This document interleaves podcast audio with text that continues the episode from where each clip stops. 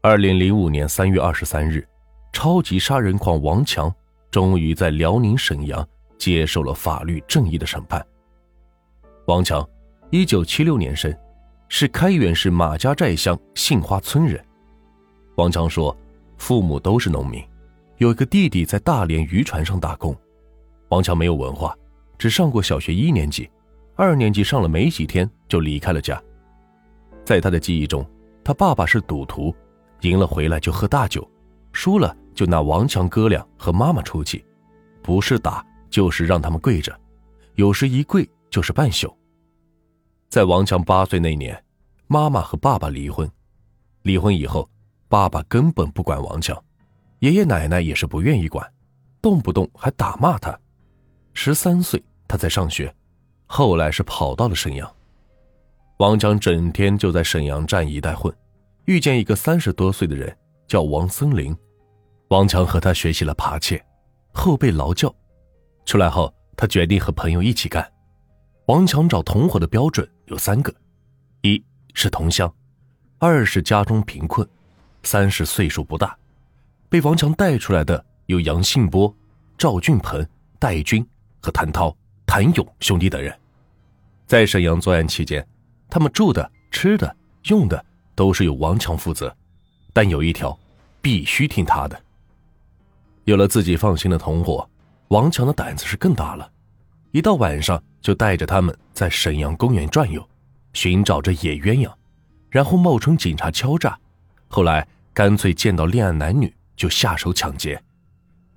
一九九四年夏季的一个晚上，王强等人溜达到南湖公园，在湖边的一个僻静处发现了一对情侣。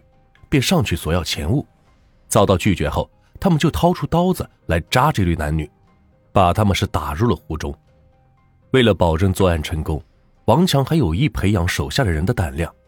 有一次在青年公园里，见到一对青年男女，他让杨信波和戴军先上去，可他俩折腾了半天也没整服人家。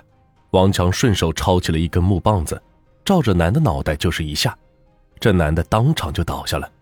女的吓得也是不狠了，他们翻走了两人身上所有的钱物，最后王强还把女的拽到了旁边的树林中给强奸了。自一九九四年以来，王强带着他的弟兄们在沈阳、铁岭、开原、北京作案多起。如果抢的多了，王强根据每个人的表现分钱。王强一直担心人多嘴杂，怕自己被人撂出去。一九九六年初，真有人把他给撂了。当时王强咬牙硬挺，只承认冒充警察敲诈这一事，结果还真的挺了过去，被劳教了三年。这件事促使王强抱定做大案一定要单干的决心。一九九八年十二月四日，王强被提前半年释放，出来的当天晚上，他就直奔沈阳南运河边，见一个女青年在河边散步，他上去用木棒子将其打倒，把她给强奸了。没过几天。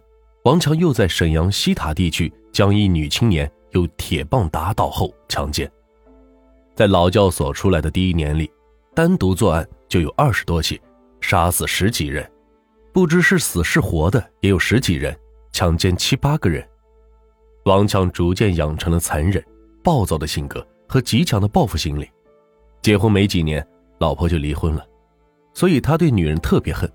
有几次在实施强奸犯罪时，被害人求王强别杀他，最终王强还是把他杀了。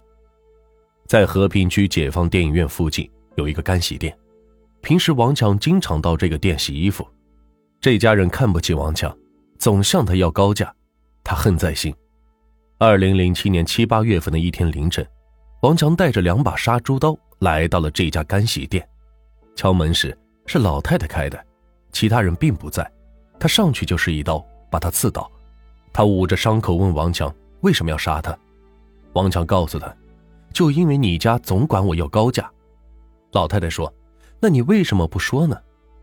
王强说：“我不愿跟你们浪费口舌，这样干脆。”接着又刺了他几刀，一直把老太太是刺死，抢走了他耳朵上的金耳环和翻出来的几百元钱。王强确实也遇到过不少次便衣警察，有几天晚上。王强在北运河边看见了一队便衣警察。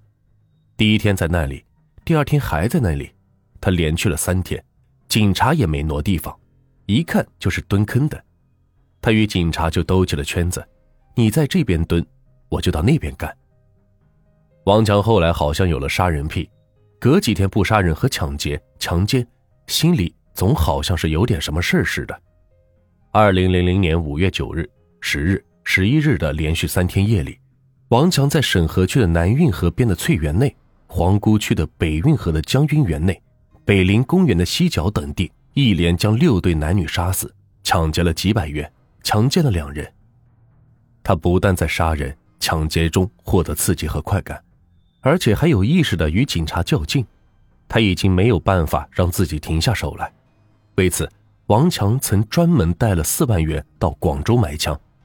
就在要掏钱买枪时，一个朋友提醒他，卖枪的。弄不好是警察故意放的线儿，搞不好你前脚买完，后脚走不了几步，就会有人抓你。这合计再三，王强还是没敢买。在杀人的第一天开始，王强就知道早晚会有一天落入法网。他从不积攒钱财，有钱就花。打工装扮是晚上作案的工作服，故意弄得又脏又破，作案后藏起来，再换上高档的衣服。王强主要消费是打麻将和找小姐，和平区的不少麻将馆他都去过，最多的一天输了三四万元。找小姐他也是花了不少钱，曾经专门为包小姐还租过房子。王强听说沈阳某宾馆里有高级小姐，不少还是会说外语的女大学生，就专门去了几次，每次消费都是几千元。有时他一高兴。还经常顺手甩给小姐一两千元的小费。王强曾评价自己的一辈子，那就是混，混到哪儿算哪儿吧。最终，他到了另外一个世界混去了。